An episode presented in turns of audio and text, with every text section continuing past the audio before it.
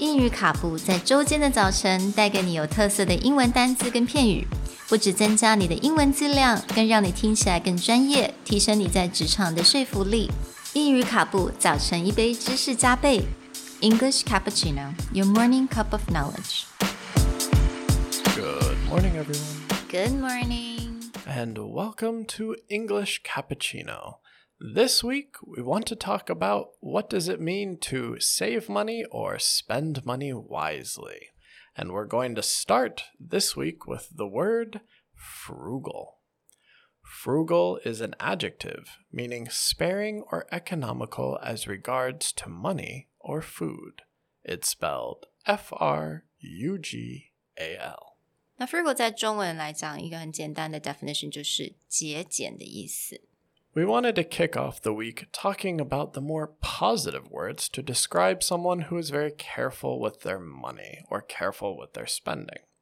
Frugal is the most common way to describe someone in a more positive way that they like to carefully calculate. Like, for example, if you know anyone who sets a budget every month. One of our employees has multiple bank accounts and she actually just puts a certain amount of money in her bank account every month and only that bank account will she'll pull money because she has that budget for all of the things that she does every month.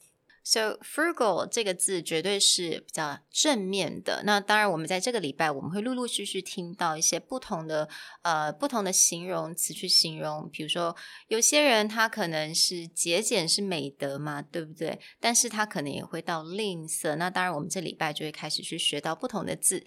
那 frugal 这个字就是非常正面的。那可能 the first time I actually learned this word was from the book From Good to Great. Ah. And they were talking about a lot of famous, you know, CEO. Maybe Bill Gates. I think um, Warren Buffett was definitely one of them, right? Mm, Warren Buffett Yeah. is very famous for being frugal. Yes. I was listening to a podcast talking about the history of Berkshire Hathaway. And I started with looking at the life of Warren Buffett. And in his early 30s, he had actually amassed enough money that he could completely retire. And when he moved back to his hometown of Omaha, he still rented a house from the YMCA. And at that point, he had Oh a wife and two children. And he still found like the cheapest possible livings, despite the fact that they were wealthy enough that in his 30s he was already retired. effectively retired. Yeah, like he went and found like when they first moved, they stayed at the YMCA, and then when he ended up renting an apartment or renting a house, it was still like just two bedrooms. He it was again, he calculates every cent of his money to maximize its potential outcome, which means that when it comes to the daily living or that is he spends as little money as possible. Extreme frugality.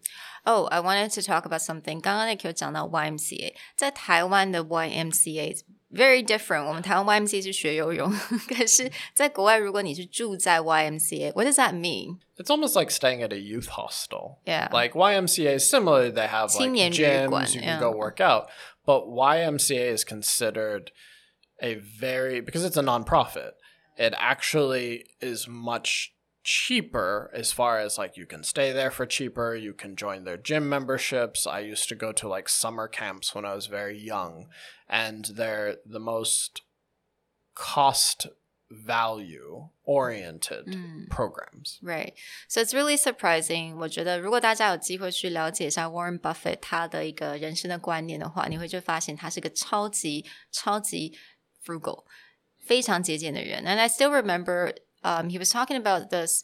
He ordered two kinds of breakfast every day, and if the market is good, he will order the slightly more expensive meal from McDonald's. But if the market is not so great, he'll order the slightly cheaper one. And you know how much the breakfast cost Yeah. at McDonald's, right? Well, I think it's funny is because like in Taiwan, McDonald's is kind of pricey. Yeah. Compared to a lot of traditional food that you can get, whether it's fried rice or noodles. But in the US, like when you're feeling I have no money left this month. You just go to McDonald's and order off of their dollar menu. Exactly. They have the 99 cent menu, I Yeah. remember. Yeah. So Warren Buffett is definitely, yeah, And he's he's infamous represents- for this is no matter how much money because again why we talk about frugal is more of a positive thing is because the thought process for people who are very frugal tends to be that the money could be more valuable placed elsewhere. Uh, right? Okay. so it doesn't mean they're not willing to spend money. It's that they calculate very carefully what's the value. So for example if i am an engineer who's at work from home probably i spend the highest amount of money possible on internet speed but i may not have a very nice sofa why because internet is a more valuable tool for my work whereas if i'm working very often i don't need to sit on my sofa so this is this is a value Ah, switch to me mm. It reminds me of saying in Chinese, 钱要花在刀口上.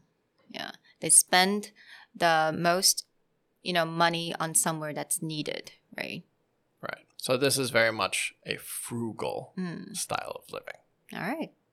well we hope that the next time you're considering what is it that you need versus what that you want you will be more frugal we'll talk to you next time Bye. bye